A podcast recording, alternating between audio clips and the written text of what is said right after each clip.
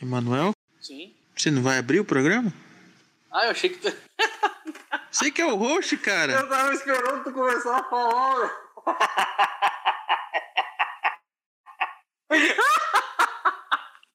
e eu esperando, né? Tá todo mundo mudo, né?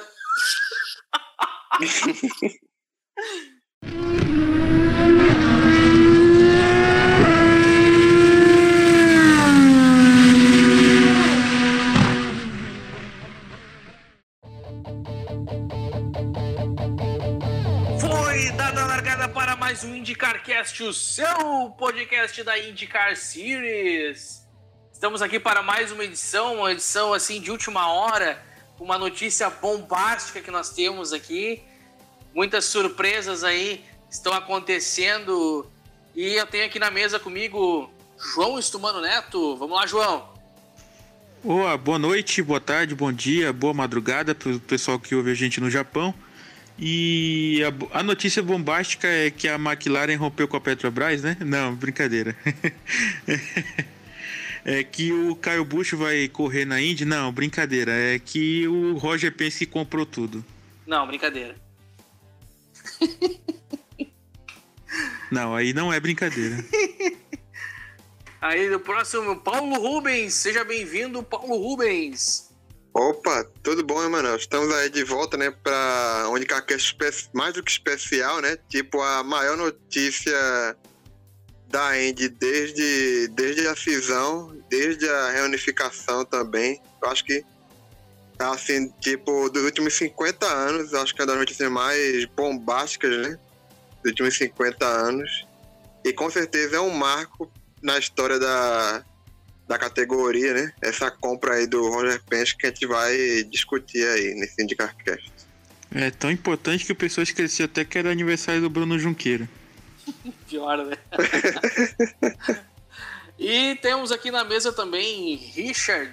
Olá, Richard. Seja bem-vindo mais uma vez. Buenos dias, buenas tardes, buenas noches. Então, é, é o início de uma nova era na Indy, né? Para quem esperar, para quem via né, um futuro sombrio na Indy, agora podem ver um futuro de esperança com o, multi, o multibilionário Roger Penske.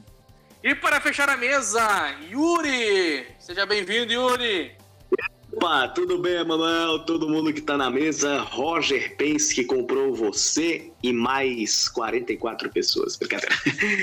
Vamos então com esse. A gente pode dizer que é notícia, essa, na verdade, notícia que abalou o centro da Terra, pelo menos no universo indie, e que pode gerar uma mudança completa de curva para a equipe, para a categoria, até mesmo para o modo de, de, de, se pensar o automobilismo. Não acho que eu tô, tô, tô sendo até mais é, esperançoso demais, mas com certeza uma mudança de curva muito importante para o automobilismo americano e para a Fórmula 1. Então vamos para esse grande programa aqui contar todas as notícias aí, todos os rumores e, e as suposições aí, os supositórios para essa nova era na Fórmula Indy.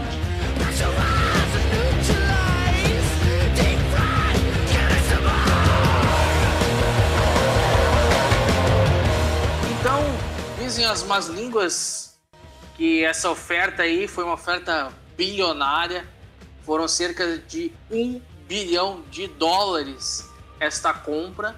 O que não se sabe ainda é o que foi destinado ao Autódromo de Indianápolis e o que foi destinado à categoria. Porque na verdade ele não comprou apenas a categoria, ele comprou o Autódromo de Indianápolis, estava ali sobre a, a família, estava sob tutela da família já há 75 anos praticamente. E a categoria que estava desde 96, ah, como era IRL, depois virou IndyCar Series, nas mãos do Tony George.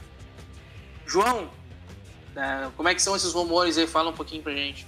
Bom, os rumores são de que o processo se iniciou lá em Laguna Seca, na final da temporada, que a família família Ruman George tá com sérios problemas aí, tá vendendo todas as empresas e fazer o que, né? Venderam pro cara mais rico que eles podiam vender. Acho que ninguém ia pagar mais dinheiro do que o Roger Penske. Então foi um excelente negócio por ambas as partes. Mas não só pela questão do dinheiro. Eu acho que ninguém melhor do que o Roger Penske para assumir a Fórmula Indy. Acho que ele é, que talvez ele seja a maior autoridade em termos de Índia hoje no mundo, não é? Isso aí, Emanuel.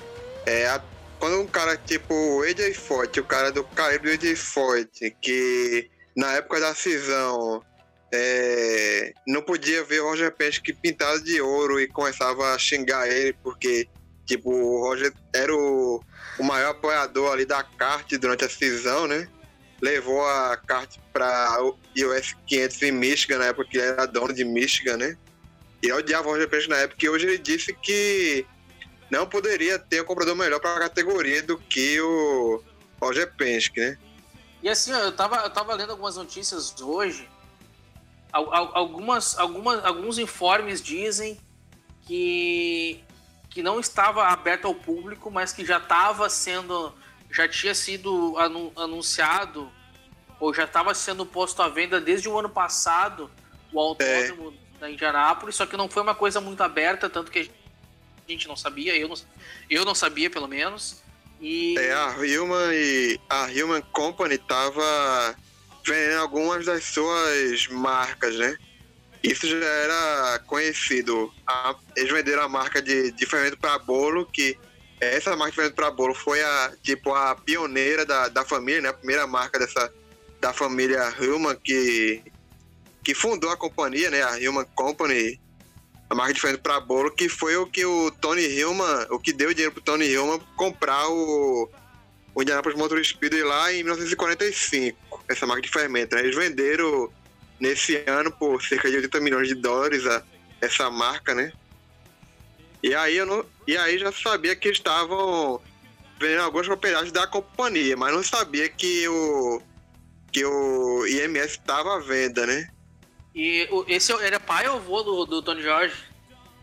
Ele é avô, o Tony Hilma é avô do Tony George.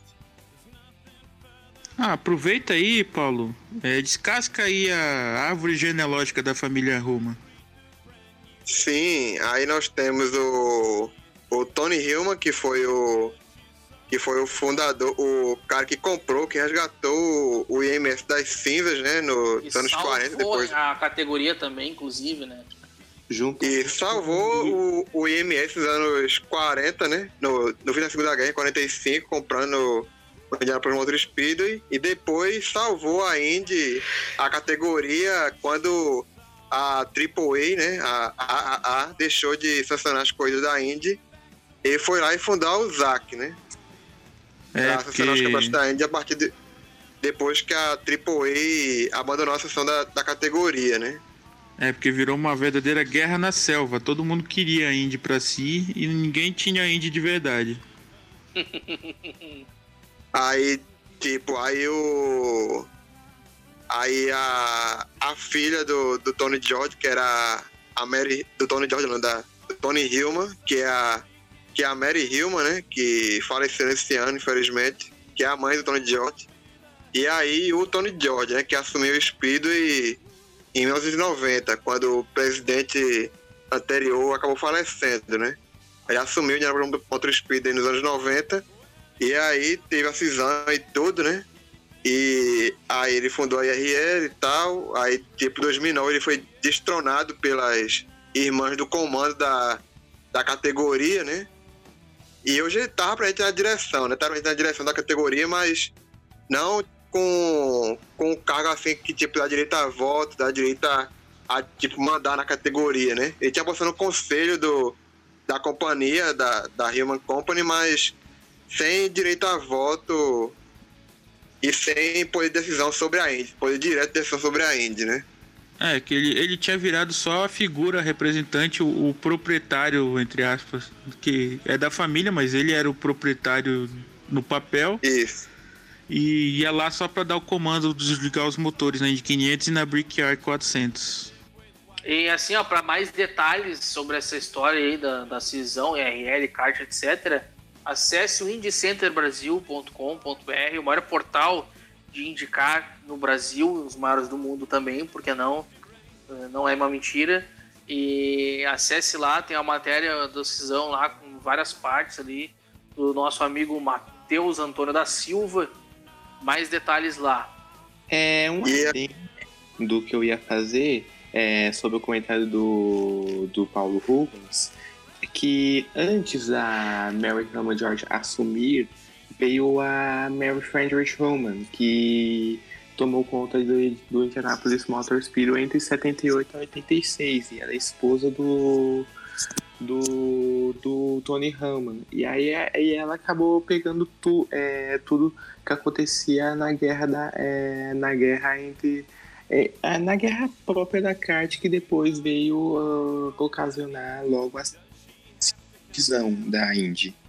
Exatamente. É a, a Mary Friedrich Hillman era a esposa do Tony Hillman, né? Aí quando ele faleceu, ela que passou a dar o comando de ligar os motores, né? Até 97, quando ela também faleceu. Mas aí Não, quem. O presidente do Motor Speed e presidente era o Joey Cloutier, que, que foi desde a morte do Tony Hillman até ali, quando ele morreu também, o próprio Joey Cloutier. Aí assumiu o Tony George. Ah, então essa Mary Friedrich é aquela senhora gordinha que deu comando. Eu lembro É da que- 596. Tem ela Isso, lá. aí em 97 ela também de- foi o último, né? Ela morreu alguns meses depois. Aí passou pra Dona Mary Ruman. Foi. É que, segundo o Matheus, é, era banhada no formal eterno.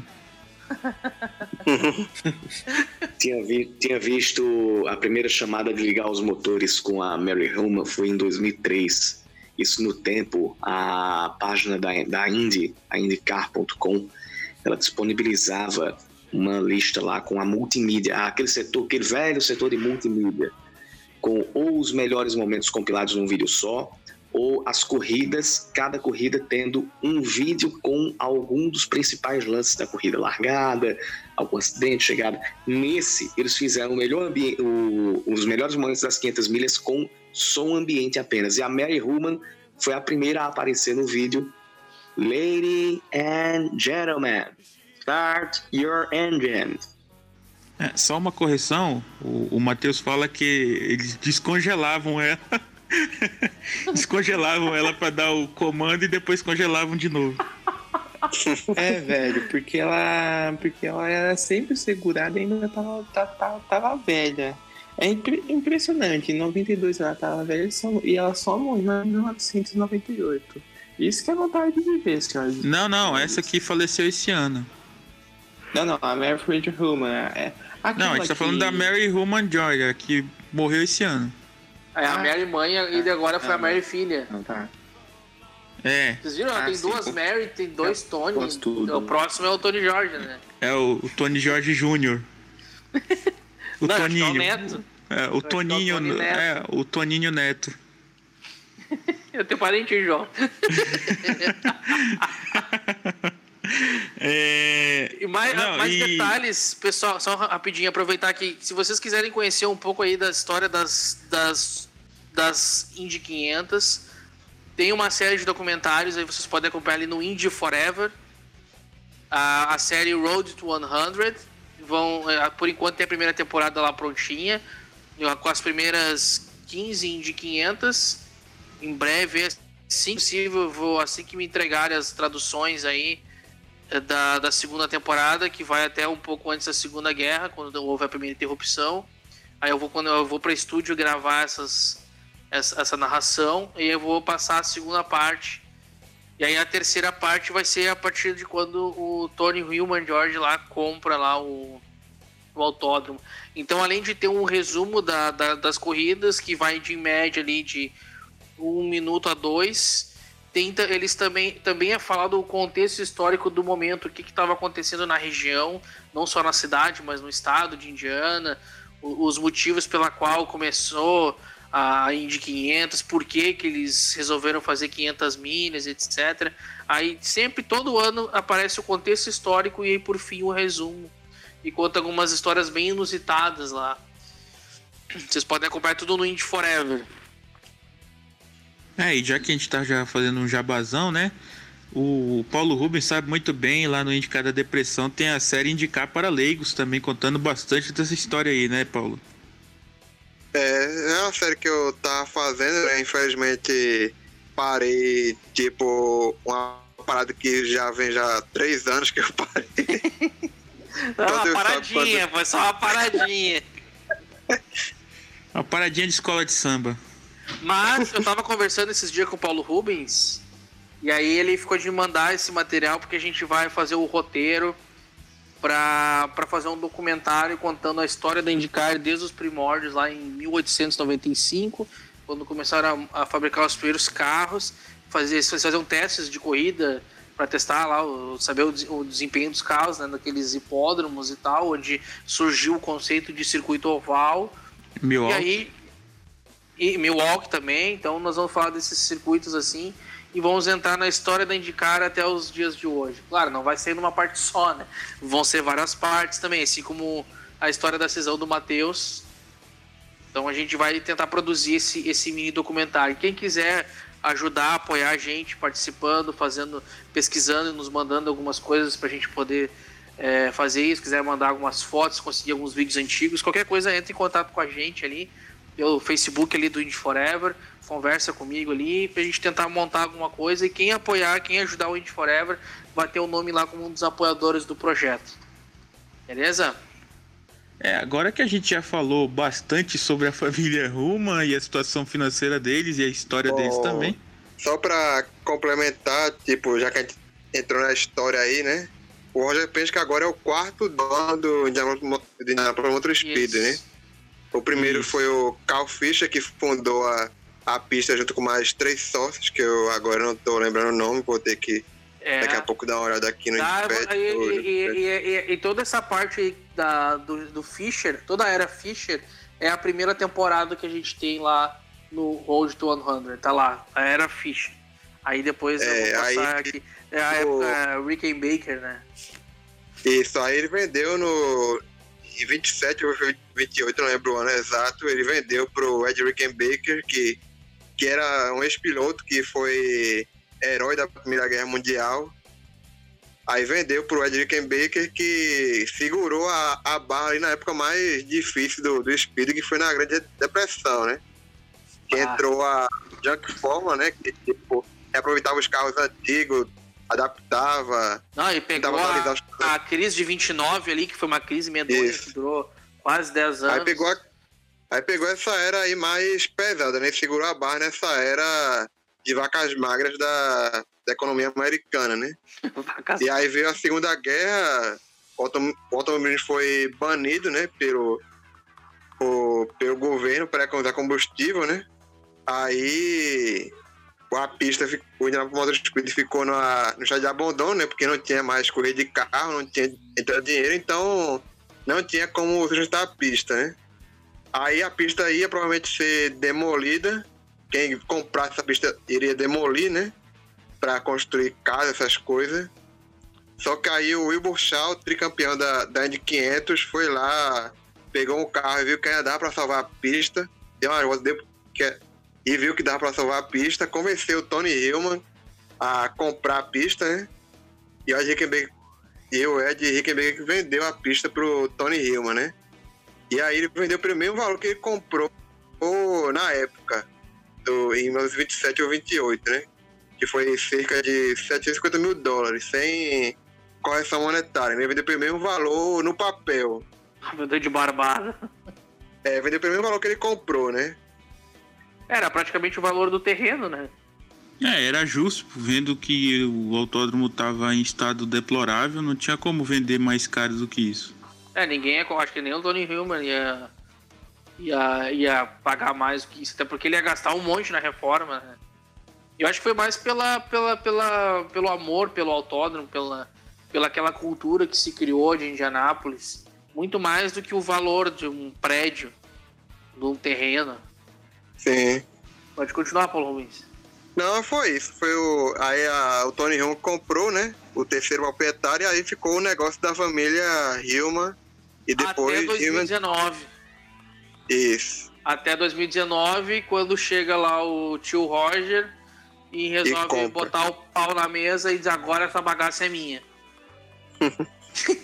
É, só para falar dos trâmites legais, né? Vai ter ainda aprovação em conselhos, toda uma burocracia. Então, legalmente, a posse só vai para o Roger Penske mesmo em janeiro do ano que vem.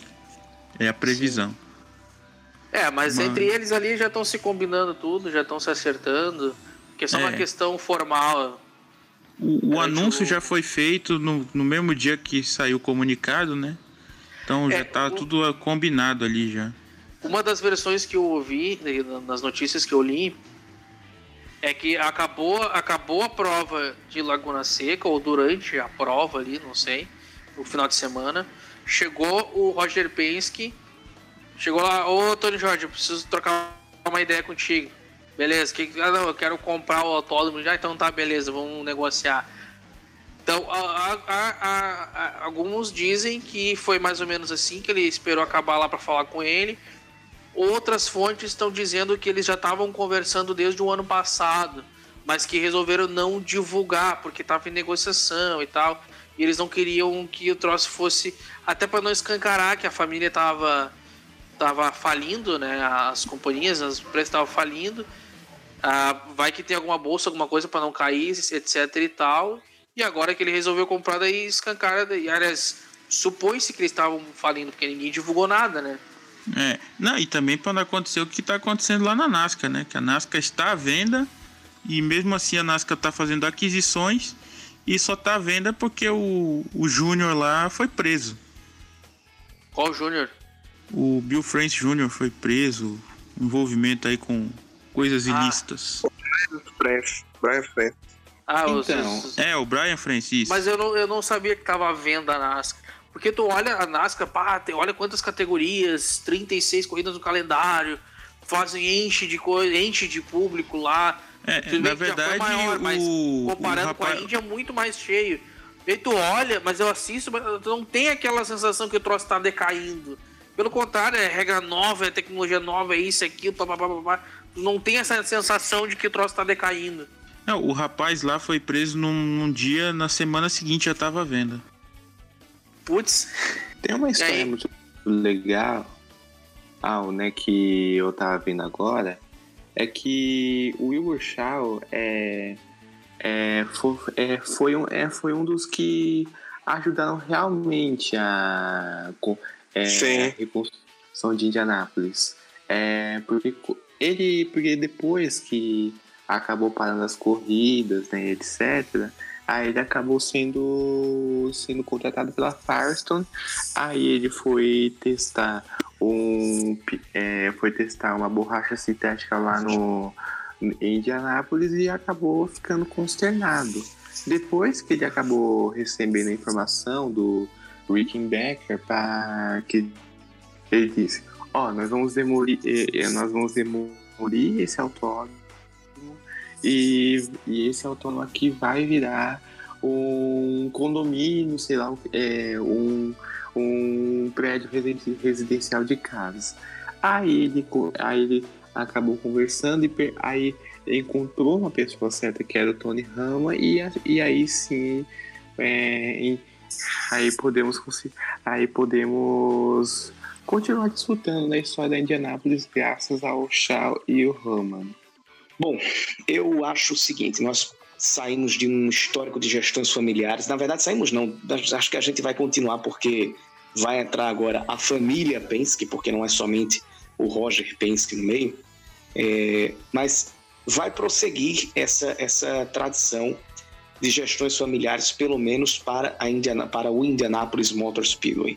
E a, o, o ambiente que se criou é, com a entrada do, do, do Roger Penske como, como proprietário, como cara que agora pode botar as coisas para frente, como foi falado aqui já, é, para um cara como AJ Foyt, por exemplo, via público e dizer que não havia melhor nome do que o próprio Penske, isso, isso já traz para a própria comunidade indie aquela impressão de que todo mundo estava muito temeroso com a Indy não durar tantos anos mais do, pelo, pelo caminho que estava andando, pelo, pelo caminho que estava tomando. mas é tipo um respiro, é um, um alívio para muita gente, é uma fábrica, é um ano novo. É como se um 31 de dezembro tivesse chegado e um ano tivesse virado para para a comunidade indie. É, Até quem comentou também foi o Ganassi. O Ganassi também elogiou bastante o Penske, disse que tá, tá bem feliz ali, que tá, tá nas mãos corretas e tal. É, até porque, fora o Penske e o Ganassi, quem mais tem no paddock da Indy uma experiência de ter comandado, ter sido proprietário de autódromo? Não, eu tava lendo ali e diz que o Penske ainda tem. Ele, tá, ele já foi dono de Fontana, mas ele vendeu, mas foi ele ainda tem partes, né? Eu ouvi dizer que ele ainda tem ligação com Fontana. É, pelo que eu vi, rapidinho antes do, do Paulo falar, o Penske ele foi dono de Fontana, Michigan e Nazareth. Foi promotor de Cleveland. Agora é atualmente um dos promotores de Detroit. E tem investimentos no oval de Charlotte e de Homestead. E o Nazareth, ele ainda tem alguma ligação ou não? Não, não, Nazareth já. Nazareth, tá ele não tem mais nenhuma pista. Já. Ele não tinha nenhuma pista mais. A única que ele tem agora é o, o IMS. Bah, mas ia, seria bacana se ele comprasse de volta lá o Nazareth, botar de volta. Mas já vão vender já o, o terreno já pra, pra investir, pra fazer imobiliária lá, né? Fazer. Ah, mas tem tanto lugar pra construir, tem que ser logo em cima do, do autódromo. O lugar é que não falta, cara. Não existe prédios residenciais. é. Nazaré, eu acho que é mais um desses ovais que vão ficar apenas no imaginário. Não gostaria é, com, concordo com o Emanuel. tem tanto local para você fazer especulação imobiliária no entorno do oval, principalmente, mas em cima do oval, né? Poderia ser até uma oportunidade de salvar o autódromo, devolver àquela região da Pensilvânia, especificamente a Nazaré, a oportunidade de, de receber corridas. E creio que até com o pacote que a gente tem da Indy hoje, a gente teria boas corridas sim naquele, naquele oval de Nazaré. Boas corridas ah, e sim. creio eu que grande público. Ah, muita gente é. queria ver, porque é uma, uma nostalgia voltar aí. Mas agora, do estado que a pista tá ali, tipo, não tem mais nada. Já derrubaram boa parte das coisas que tinha ali, tá só o desenho da ah, pista, o layout sim. ali, cheio de, de mato crescendo ali no, no, na própria pista mesmo, uns pezinhos de, de árvore já assim crescendo Sim, entre o asfalto. Ia que refazer o circuito. Ia ter que basicamente construir o autódromo de novo, né? Ser um preço de um autódromo é, novo. mas a pista tá ali, eles podem aproveitar o traçado e só botar, recapear por cima, né? Bom, basicamente o que vocês estão falando é fazer o mesmo que a Red Bull fez lá no circuito da Áustria, que eles encontraram do mesmo jeito. Bom, né? Mas só que teria que reconstruir, né? Mas não, mas acho que para a maioria não, não, Bom, não seria interesse.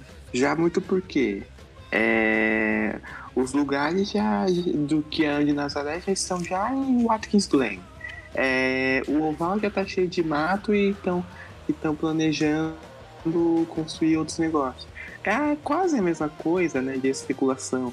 Ah, se vai voltar, se não vai voltar. É quase a mesma coisa do Nashville Super Speedway, que é, foi fechado, é, tá largado as teatras e, e todo mundo espera que um dia volte a ter corrida, mas que na realidade vamos ter que aceitar a dura, o duro destino que infelizmente não voltaremos a ter mais corridas em nenhum desses dois lugares.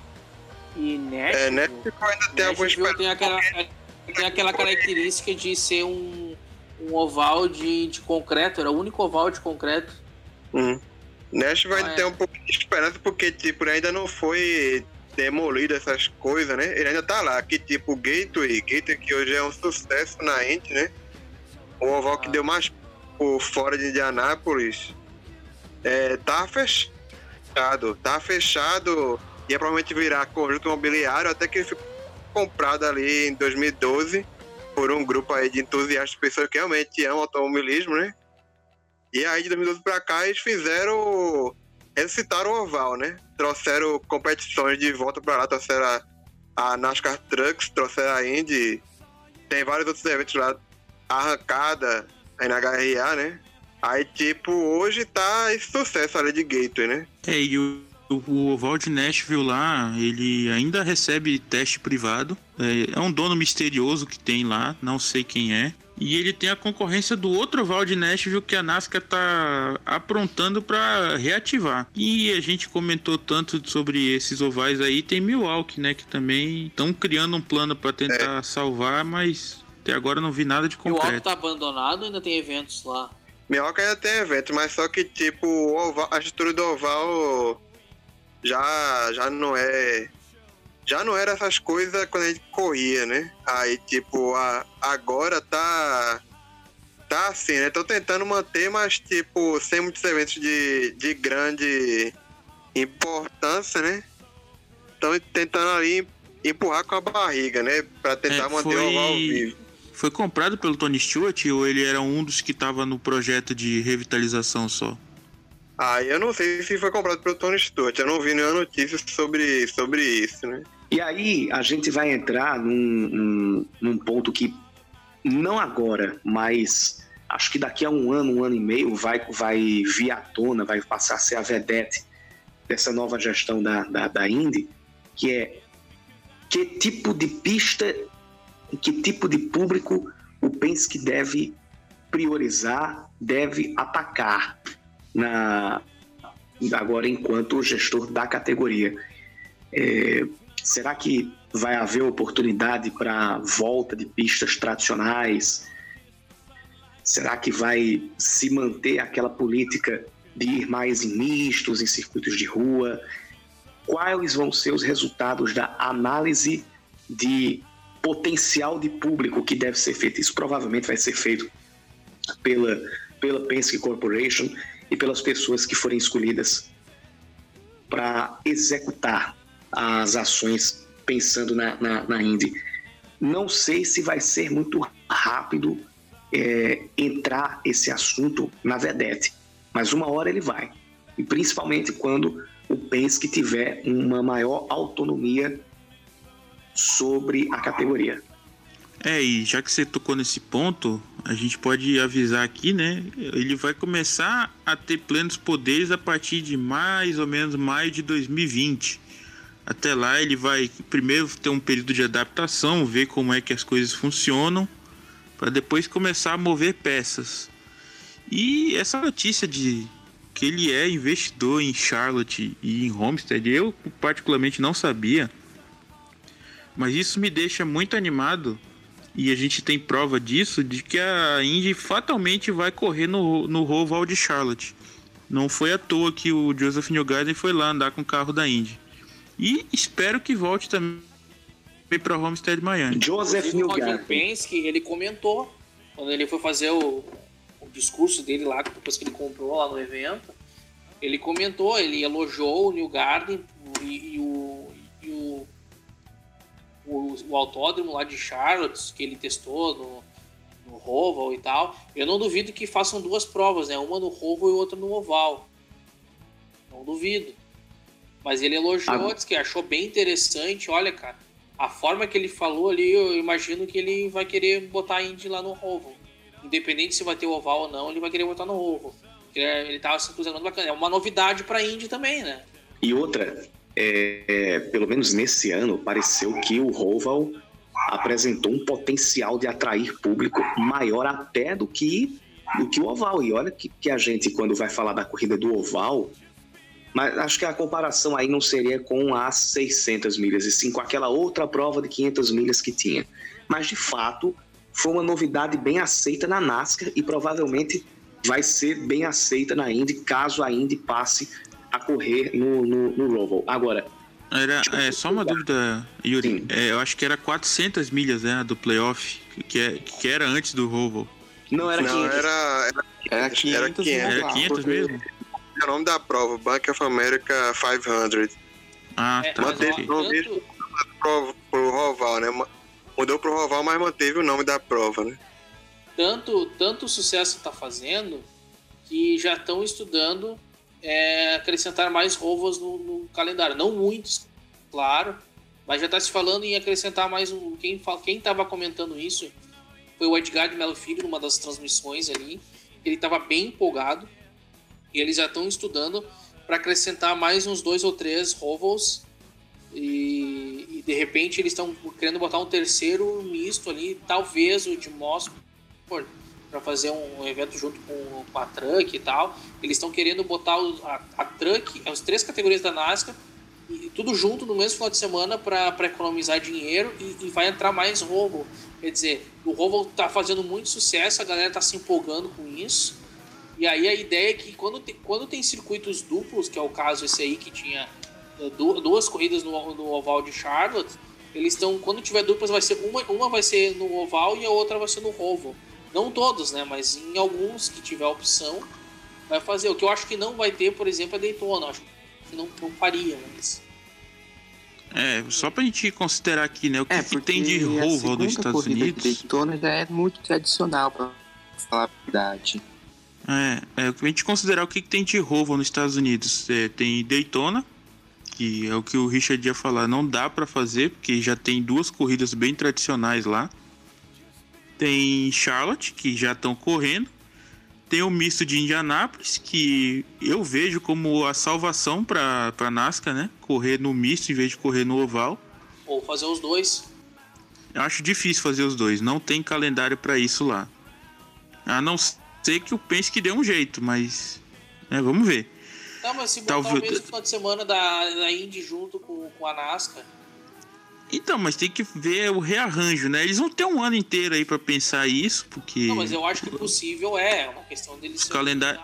Não, é que os calendários já estão fechados, pelo menos para 2020. Ia para 2021, daí, claro. É. E, e o, o oval de Homestead também tem interno. Isso, o Homestead tem, é o outro. Tem, o Kansas, tem que até onde eu vi, é horrível, horroroso aqueles internos, têm que mudar aquilo lá. Eu sei que pouco tem também. Mas. Tem um monte de rua interna, dá pra fazer ali, mas não sei se seria é. legal muito. Pois é. E acho que é isso. E outra coisa aqui, e aí a gente pode mudar um pouco o foco, né? É falar do Penske como chefe da Indy, não só do IMS, né? Porque tem muita gente que ficou com o pé atrás pelo fato dele ter sido um daqueles que levantaram a bandeira do 25/8 é, a, reencar a, re é, a reencarnação do 25/8 e também pelo fato dele mas ser esse, um dono de equipe, né? Mas essa reencarnação do 25/8 não era porque tinham duas Indy? Não, mas é que tá. essa reencarnação é que eles querem dar para vaga garantida. Ah, os primeiros 25 são vaga garantida, os outros disputam.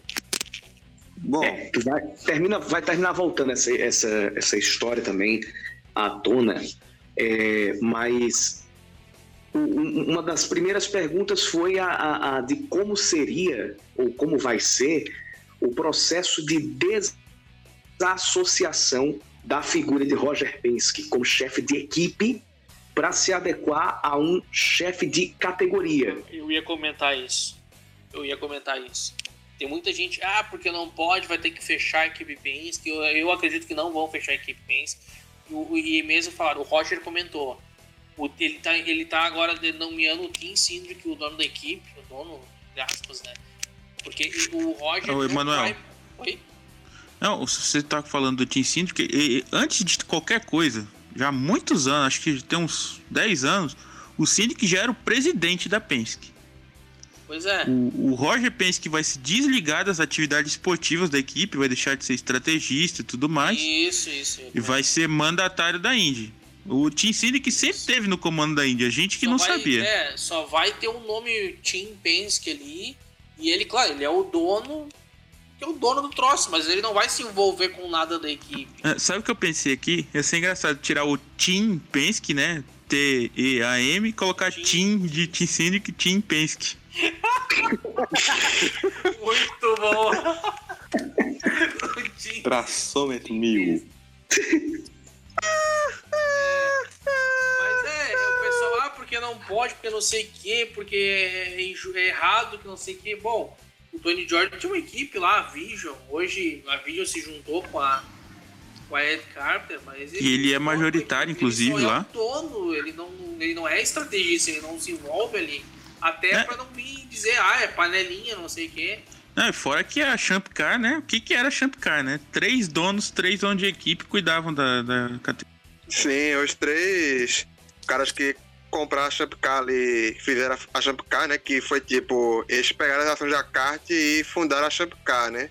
Que foi o Kevin Calcoven, o Jerry Forsyth e o, e o Craig Pollock. Aí eles compraram essas ações aí da, da kart, né? E fizeram a Champ Car. E os três tinham equipes, né? Os três donos ali da, da categoria tinham equipes, né? É? Sim. Ah, mas o próprio. Quando era kart, era, era os, todos, todos os donos de equipe eram donos da categoria. Então o Penske era, era um dos donos e tinha a equipe Penske. O Ganassi era dono de uma das equipes. Lima Haas, todo mundo, porque a kart era a união dos donos de equipe. Exatamente. É, teve nomes aí como o, o Rahal e o Dale Coyne que chegaram a ser presidentes da kart, se eu não estou enganado. Não, sem contar também que o Roger Penske foi o fundador da kart junto com o Dan Gurney e o Pat Patrick na época que teve e a cisão, né? Quando o Dan Gurney escreveu aquela carta pedindo é, melhorias para a Uzak, aí, aí digamos que a Uzak é, não ligou para nada que o Dan Gurney disse e o Dan Gurney falou conversou com o Roger Penske e Pat Patrick. Não, vamos formar uma nova categoria que, que vamos, digamos, melhor, é, melhorar os custos para as equipes e também melhorar é, a, a valorização, a divulgação da categoria na TV e na mídia. Tanto que é, nos anos 80 foi a era do, do ouro da kart, mas depois é, de várias decisões erradas, aí voltou, caiu, caiu e é, aí chegou aos, aos presidentes que vocês falaram agora há pouco. A kart ela começou a crescer assim em termos de divulgação espantosamente. Aí começou a vir gente de fora. O, teve o brasileiro aí cam- campeão da categoria. Eu acho que ele foi o segundo, terceiro piloto, sem contar os americanos, né? Acho que teve um francês que foi campeão lá na, nas 1900 em Guaraná com rolha. Eu acho que ele foi o primeiro dessa nova geração ainda da, da kart pra cá, foi o primeiro. Então ali começou a se popularizar. Começou a ir brasileiro, começou a ir europeu pra lá, tudo. Um pouco entrou o circuito lá em, em Surfers Paradise na Austrália e aumentaram no Canadá e começou a se expandir. E teve um momento ali, quando, eu- quando eu comecei a assistir a, a Fórmula Indy de 93, 94, foi meio que sem querer assim. Eu fui lá, abri, tava dando a manchete, fui lá, liguei, bah, que legal, parece, parece a Fórmula 1. Olha aquele carro, parece o carro do Senna, parece a McLaren. Eu li assim, e aí o troço começou a, a, a criar uma forma, uma popularidade do mundo inteiro, principalmente aqui no Foi em Brasil. 93? Foi que tu assistiu, Emanuel?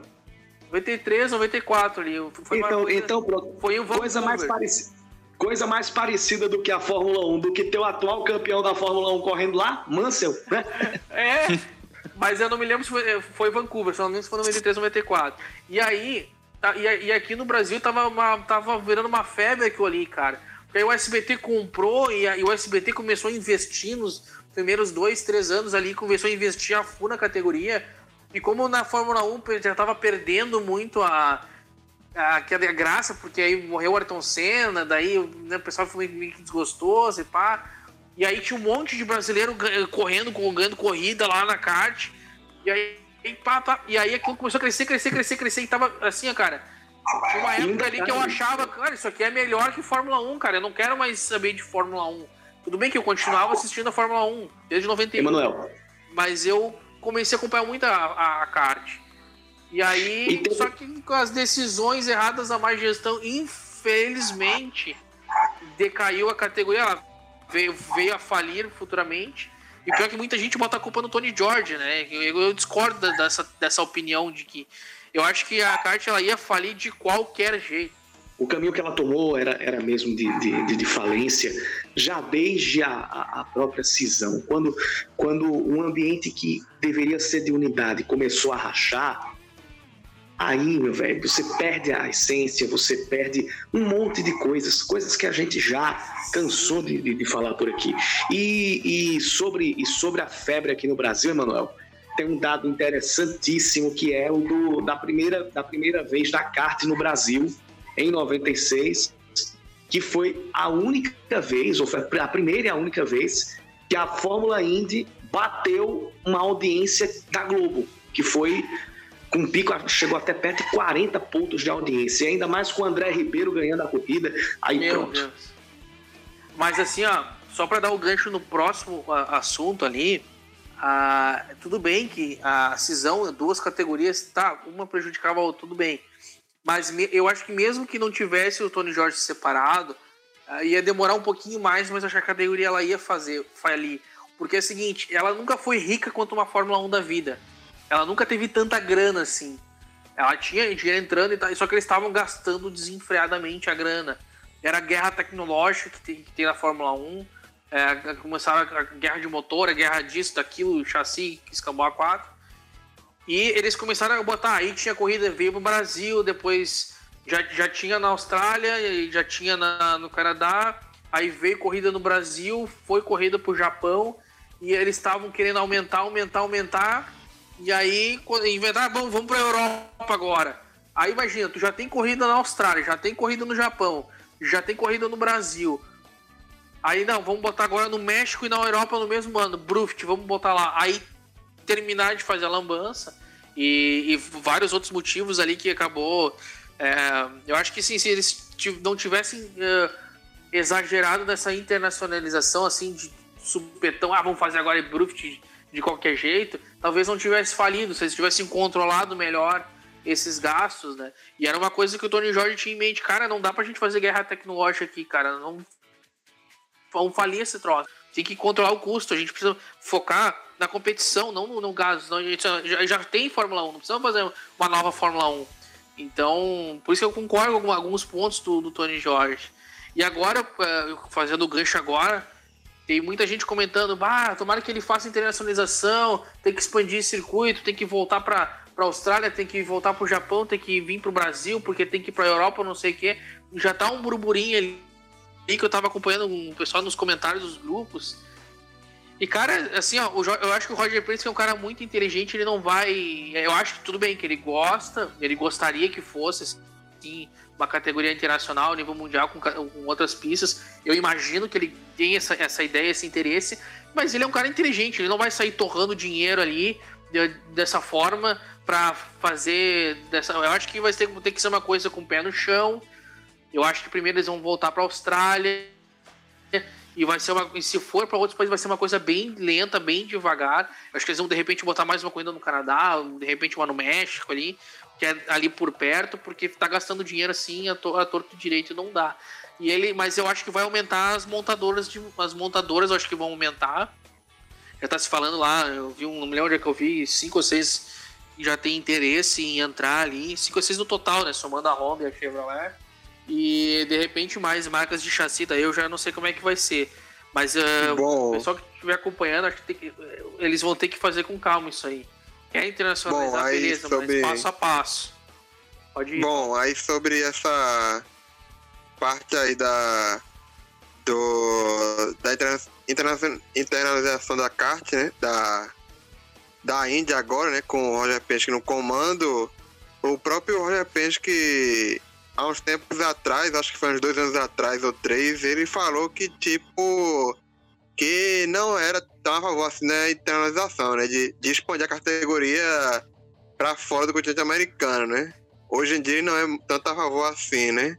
Uma corrida ou outra, talvez, mas não no ritmo que a kart estava querendo fazer ali na virada do. Ah, do, não, do... com certeza.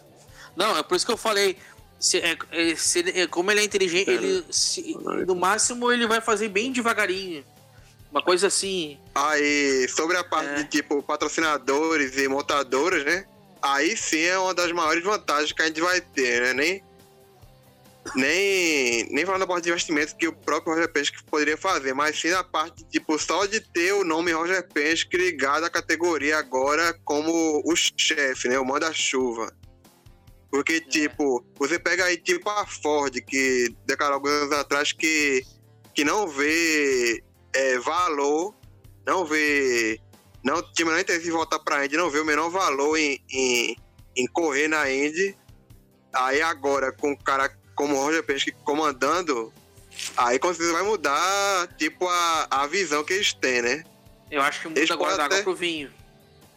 É, não quer dizer que eles vão aceitar agora, vão, vão implorar pra, pra voltar, né? Mas pelo menos eles podem reconsiderar o que Sim. eles disseram antes, né? Podem ver aí, será que, que não dá pra fazer? Será que tem uma viabilidade aí nesse, nesse negócio? Tipo, patrocinadores aí. Eu acho que já pra próxima de 500, eu acho que a gente já pode ver alguns patrocinadores aí entrando, né? Pra, pra aumentar o, a premiação de 500, que é uma coisa que vem, vem sendo criticada aí há muito tempo. A premiação de 500 que, tipo, tá, tipo, tá estagnada há uns quase 10 anos, a mesma premiação, assim, os valores, né? Praticamente os mesmos. Aí eu acho que, pelo menos na de 500, a gente já pode ver alguma mudança em termos de patrocínio aí pro ano que vem. Então, aos longos dos últimos, é, dos últimos dois anos, a, a gente já tem tido uma melhora não muito perceptível aos patrocinadores e etc. Porém, é, eu penso que, a, é, que, a, que o Roger Penske vai ter que, que trabalhar muito na- no quesito de divulgação, tem que trabalhar no, que, é, no, quesi, é, no quesito de novos chassis e montador, certo? Mas aí tem um obstáculo, que, que é a hibridização da Indy, que vai acontecer em 2022. É um ponto também importante e não e nós ter, e nós é, todo mundo, claro, queremos saber como que o Roger Penske vai trabalhar com essa hibridização. É, esquece por enquanto, digamos, é, novos ovais, é, novos ovais, novas categorias fora, do- fora dos Estados Unidos e etc. Isso é o menos importante para agora. Agora, o que o Roger tem que fazer é começar a remontar a imagem da categoria que já vem sendo remontada, mas só que não está sendo muito bem aproveitada. Portanto, é, vão ser passos lentos. É, muito, é, muito provavelmente, é, de um fato de 5, 6, 7 anos, é, que a Indy po- é, possa é, voltar a ser uma, uma novamente uma potência mundial. Mas para isso precisa ter calma, precisa ter planejamento e, consequentemente, como a cabeça do Roger Penske funciona muito bem para negócios, funciona é, e ai- e ainda mais como também ele ama a Indy, é, é praticamente 95% de certeza que, é, que, o, que a, a Indy com o Roger Penske vai dar muito certo. É, e pegando o gancho nisso que vocês já falaram, eu quero saber, aí é um questionamento meu, e a gente só vai comprovar isso ao longo do tempo, como que vai ser a política do Roger Penske se ele vai seguir o que a família Ruman já vinha fazendo de subsidiar motor, peças, chassi para todo o grid. Outra coisa também, e isso foi uma, um boato, quase bomba que explodiu aí no fim de semana, antes mesmo do anúncio, que seria da Honda sair da Indy e da IMSA para migrar para NASCAR. Não sei até que ponto po- isso pode ter mudado agora com a entrada do Roger Penske, até porque esse ano mesmo ele foi campeão da IMSA com a Honda, que no caso com a Acura, que é a divisão americana da Honda. E ele falar também que o Roger Penske, como vocês já falaram, ele tem essa vantagem tanto de patrocínios quanto de montadores a fim de entrar na Indy, porque ele já trabalhou com praticamente todo mundo, né? Ele trabalhou com a Ford na Fórmula 1 e trabalha na NASCAR, trabalhou com a Honda na IRL e agora no Endurance também, trabalhou com a Chevrolet, tá? Com a Chevrolet atualmente, trabalhou com a Mercedes, trabalhou com a Toyota, trabalhou com a Porsche no Endurance também. Então ele trabalhou com praticamente todo mundo e ele tem muito contato com todo mundo. Ele gosta de ter fornecedores diferentes em todos os lugares para ter esse, esse contato. E quero ver o, o trabalho dele de atração agora para dentro da Indy. O que, que ele vai trazer de investimentos, não só dele, como dessas empresas aí. E tão importante quanto isso é o que ele vai trazer, mas o tão importante quanto isso é em quanto tempo vai trazer, o que é que vai dar para ser feito a curto prazo e o que é que vai ficar mais para projeto de estabelecimento desse modelo Penske de gestão. Né? As coisas que vão acontecer logo de agora, as coisas que devem ficar para daqui quatro, cinco anos, especialmente quanto às especificações técnicas, o que é que deve mudar em relação a isso? Eu acho que a curto prazo, um dos focos do PESC vai ser tipo é, conseguir garantir a, a terceira montadora para para esse novo carro de 2022, né? Carro e motor, né? O, vai ser o motor V6 de 2.2 litros, 2.4 litros, que diga, né? Com um, uma espécie de posto pés híbrido, né? Seria esse motor de 2.4 litros V6 mais uma espécie de posto pés híbrido, que aí levaria o carro a 9 cavalos, né? Eu acho que um dos focos do Penske vai ser garantir a terceira montadora, né? Que tipo, que vai ser em 2022. Aí o prazo para uma montadora entrar para começar o desenvolvimento do motor e tudo já tá ficando apertado, né? Eu acho que esse vai ser um, um dos maiores focos aí do Penske quando ele começar a assumir de de verdade a categoria, né? Vai ser é, sentar, na, sentar à mesa junto com as montadoras, né? E tentar garantir que você fornecedor, né? Algo que o Mark Miles e o Jay Fry não estavam conseguindo é, por, justamente pela Indy não passar essa confiança que passava antes da cisão, né? as montadoras terem um pé atrás com a categoria que que só agora que, que vem vencendo um pouco de estabilidade, né? Mas foram muitos anos de, de estabilidade. Agora com o Roger Penske no, no comando, a figura que passa respeito na, na indústria, né? Agora eu acho que isso vai ser um dos focos do, do Penske, é garantir essa terceira montadora para a categoria. É, só espero que o ronco desse novo motor não seja que nem o da Fórmula 1, né? Não, mas aí Sim. são 50 cavalos só de, de elétrico, né? Vai ser uma espécie de pusto-pés. O motor vai ficar maior que o atual não, 2.2 eu tô falando do barulho, o ronco. Não, mas acho que não vai mudar muita coisa, não. E o motor vai... E o motor vai aumentar. O atual é 2.2 litros. O, o novo vai ser 2.4 litros. Vai, tá, e quanto que era aquele... Quanto, qual era a litragem daquele primeiro motor lá da, da IndyCar, lá da RL 97 ou 99?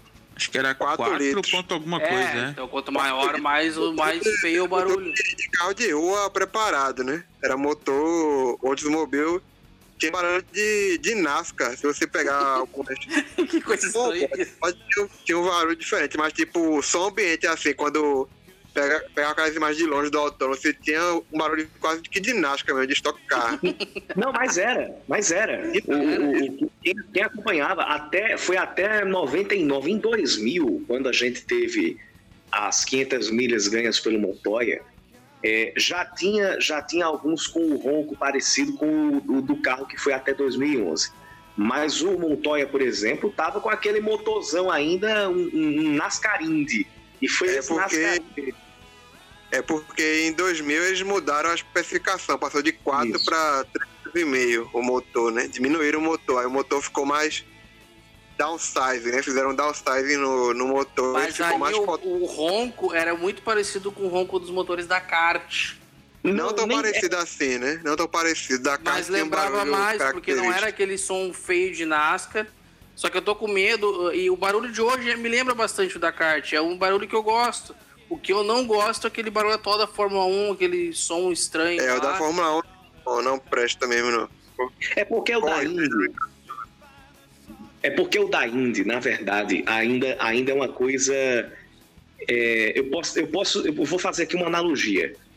O motor, a unidade de potência da Fórmula 1 em termos de sonoridade é introspectiva, é para dentro.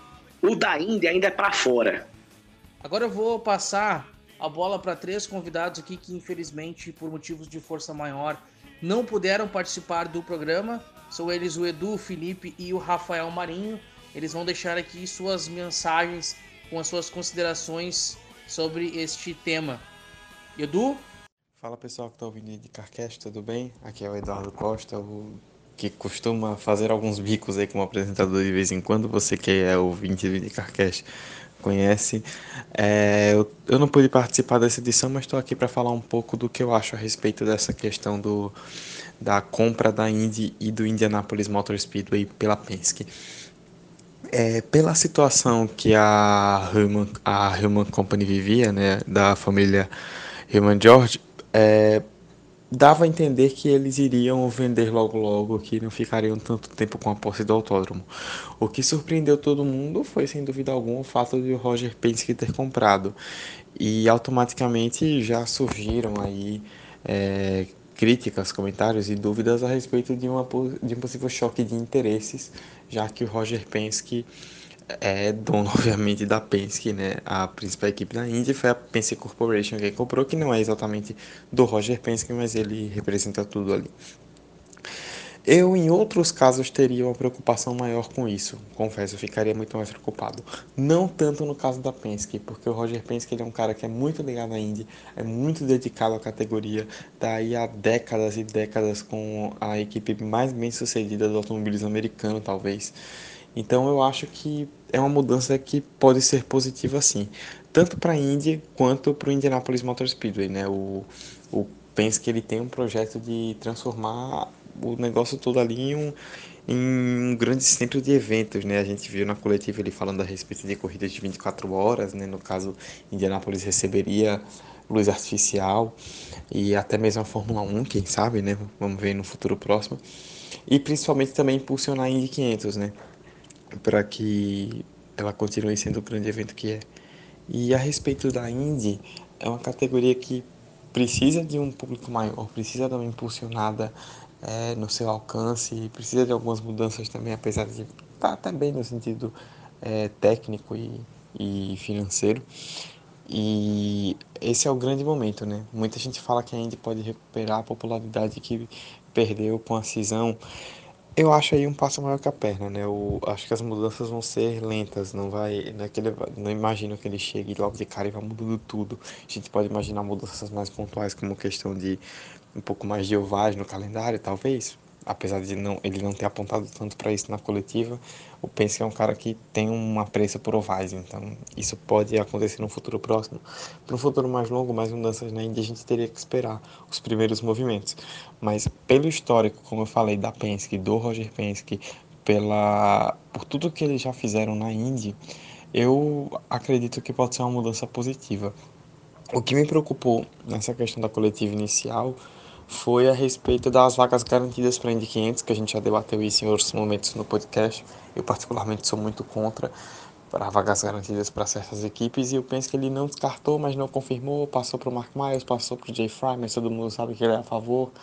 Então isso pode ser uma guinada negativa e eu não vejo com olhos tão bons. Mas de resto eu acredito que a Indy pode sim ver mudanças positivas no futuro e eu tenho algumas ressalvas, mas no geral eu gosto da ideia. É isso, espero que não tenha ficado muito longa essa participação e abraços a todos. Valeu. Felipe? Fala pessoal, tudo bom? Aqui é Felipe Dutra. Saudades, hein, de estar no podcast.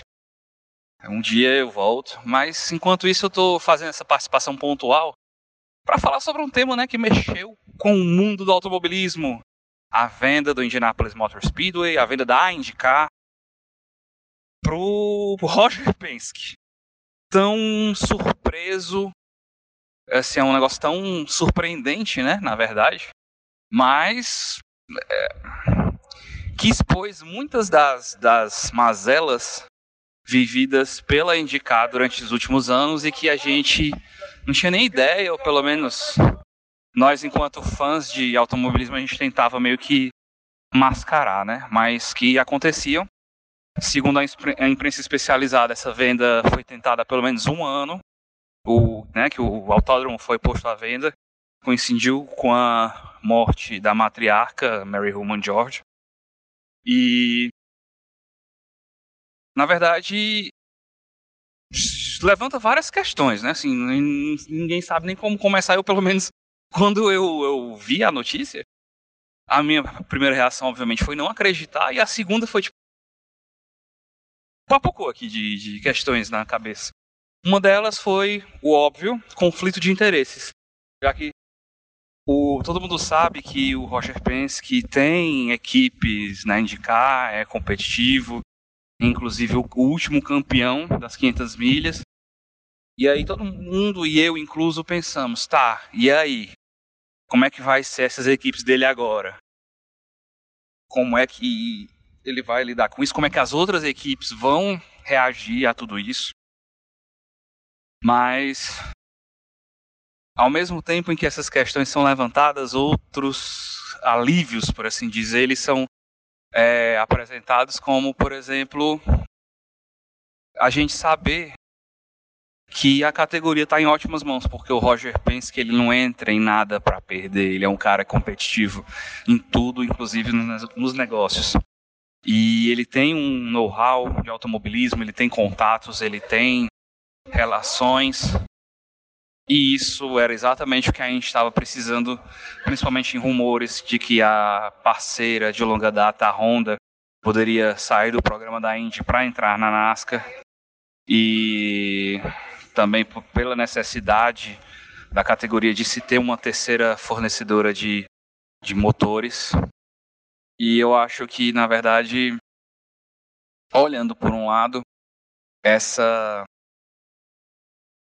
essa participação mais efetiva né, do Roger Penske na categoria, ela é positiva e, embora mexa-se contradição, né, tipo, não teremos mais um Roman, e pelo até a, a, a, a compra se concretizar, talvez não veremos mais um Human George gritando: senhores, senhoras, liguem seus motores. Mas é isso. Na verdade, uh, os Human são, são muito importantes, mas são parte da história de Indianápolis, que já teve outros tantos nomes e que agora conta com a adição de ninguém menos que Roger Penske. E eu só tenho, eu concluo a, a minha fala dizendo boa sorte ao Roger Penske, boa sorte à Indy, boa sorte ao Indianapolis Motor Speedway. É isso. Rafael Marinho? Olá, bom dia, boa, boa tarde, boa noite. Meu nome é Rafael Marinho. Eu fui convidado pelo João para participar do podcast e fazer uma gravação dizendo minha opinião sobre a, a venda da Indy para o Roger Penske, para a empresa criada e gerenciada pelo Roger.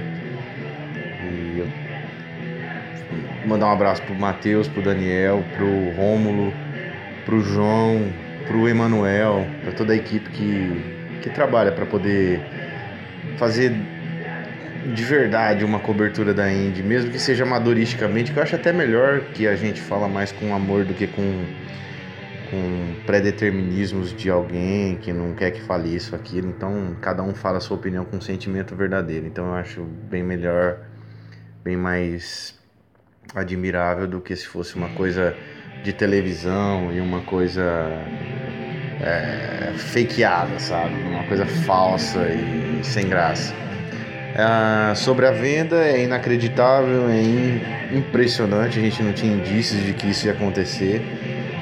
É uma coisa assim que coloca inclusive dentro do noticiário americano, né? Não vou falar daqui porque aqui você sabe que a Globo fala do que interessa, que a Bandeirantes, a Record se não transmite, não se importa. A Bandeirantes também transmite e não se importa. Eu vou falar do que uma parte de sentimento do que vale mesmo para a Indy dentro do, do aspecto mídia americana. É, foi talvez uma da, o maior evento do ano, eu acho, em relação ao esporte a motor dos Estados Unidos. Ninguém esperava, ninguém pensava nisso, ninguém suspeitava que iria acontecer. Não vazou, foi um dos negócios mais mais bem guardados, né? um segredo muito bem guardado e quando foi anunciar já estava definido. No que no que a gente pode pensar de futuro para a categoria, não tem, não tem nenhum outro cara dentro do automobilismo americano que comprasse a Indy e a gente tivesse pontos positivos para pensar do futuro. Eu acho que o Roger é o, foi o melhor o melhor administrador de equipe que a Indy teve desde sua criação. Não tem nenhum outro tão bem sucedido quanto ele. O Chip Ganassi, por exemplo, que é um cara bem sucedido, mas depende do Dixon para viver. E o Roger não. O Roger é um eterno buscador de talento para ser campeão, para ganhar as 500. Eu acho que parte mais significativa de tudo isso é a bagagem que o Roger traz como administrador. Essa, esse é o alento que a gente tem de pensar muito mais coisas positivas que virão depois de 2020 do que coisas negativas. Eu tive uma experiência medonha de assistir os caras do Grande Prêmio, que eu leio às vezes quando fala de Indy e, e respeito alguns caras lá, mas você vê, por exemplo, o Gabriel Curti falar sobre comparar Roger Penske com administradores do Carnaval Carioca é uma coisa é uma coisa assim que a gente pensa que época, né? Que época pro jornalismo, pro, jornalismo de automobilismo, mas pensando assim realisticamente, né, com, a, com a, que a gente lê na, na Racer, que a alguma igual o Wanderson falou no grupo que citar o Wanderson um integrante do grupo lá do, do Facebook da IndyCar Brasil e ele falando, suspeitando, né? Aquele jeito do Wanderson, suspeitando de tudo, de todos. De que não é bem assim, não vai ser bem assado e que pode que aconteça uma tragédia futuramente com a categoria se o Roger pensa que não conseguir lucrar. Eu acho que a Indy tem tanta sorte nisso que ela, que ela recebe da, dos, dos integrantes dela. Porque tal como o Tony Hillman comprou em 45 a pista e, e, e, compra, entre aspas, né, depois do abandono da outra sanção, a, o campeonato em 56, o Roger hoje ele está numa situação muito mais confortável em relação à Índia. A Índia é unificada hoje. O Tony Hillman, quando tá nos anos 70 lá, tinha briga dos, do pessoal que não queria que tirar as, as dirt tracks do, do calendário, as pistas de, de terra, oval de terra que ficaram muito decepcionados, outros tristes pelas tentativas da, da, do Tony Hillman de ir para para fora dos Estados Unidos, de focar numa inter, internacionalização. Lembrando que a Indy correu em Fuji e correu em Rafaela na Argentina, correu em Fuji no Japão e em Rafaela na Argentina. Um oval e um misto, Jack Stewart ganha em 66 em, em Fuji, que é a primeira corrida internacional da Indy. E você pega esse, esse cenário que a gente tem hoje, onde a categoria está boa, está em crescimento. Algumas é, atitude, algumas escolhas e atitudes dos chefes de equipe talvez tenham prejudicado, principalmente na, na demissão do Randy Bernard, que é um cara que, um visionário que apenas não sabia lidar com esse esse pessoal chato, né, que, que, que é o, o dono de equipe na, na categoria. E o Roger vai dar uma situação muito confortável. Eu acredito que é a década mais tranquila que a gente vai ter. O que pode acontecer de negativo, e é uma coisa que eu acho sinceramente uma tragicomédia, é a morte do Roger Penske, que não é uma não é mais uma criança, é um senhor de idade que viaja pra caralho, que deve ter seus problemas de saúde, então às vezes abre a porta do paraíso, mas você está indo pro, pro inferno. Eu tenho, eu temo e acho que qualquer um teme, né? Porque a Indy já passou por isso em 77 com a morte do Tony Hume num acidente de avião, morreu a cacetada de dirigente da da USEC. Aí que vem o golpe da kart em 79.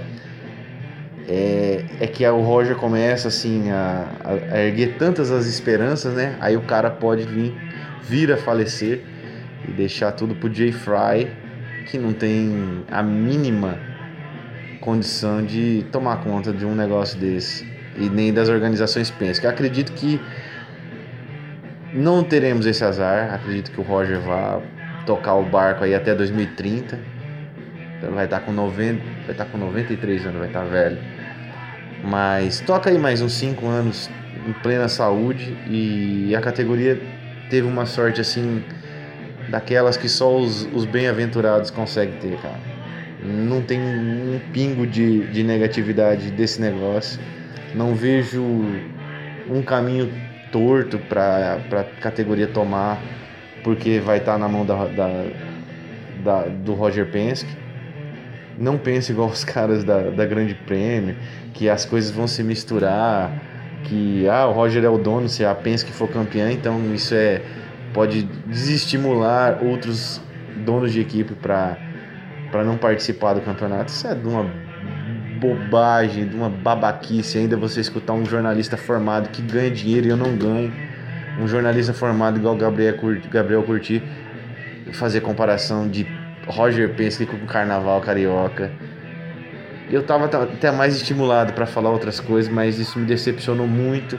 Acho que o trabalho do Indie Center, de todo mundo que trabalha amadoristicamente, o indianista, o grupo do Indiped, o Indipédia, o, o Brasil, continuar o trabalho, porque se deixar na mão de gente ignorante, gente que, que vive no Brasil e fala como se a Indy fosse uma categoria assim brasileira, feita por brasileiro, é, é, é de doer, é, é triste. A gente tem que se estimular por causa dessas coisas e seguir em frente tentando fazer o melhor.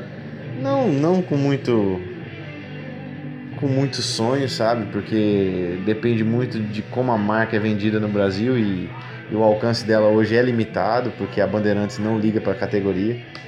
Mas eu, eu, eu, vejo com bons olhos o futuro dentro da internet de categorias igual a Indy, o lance da Dazon lá que eles fizeram um acordo, o Willi Herman participando do grupo falando essas coisas também, dando mais esperança pra gente. Então, seguimos em frente até essa nova década terminar e, e a gente poder ter uma, um balanço melhor da gestão Roger Penske.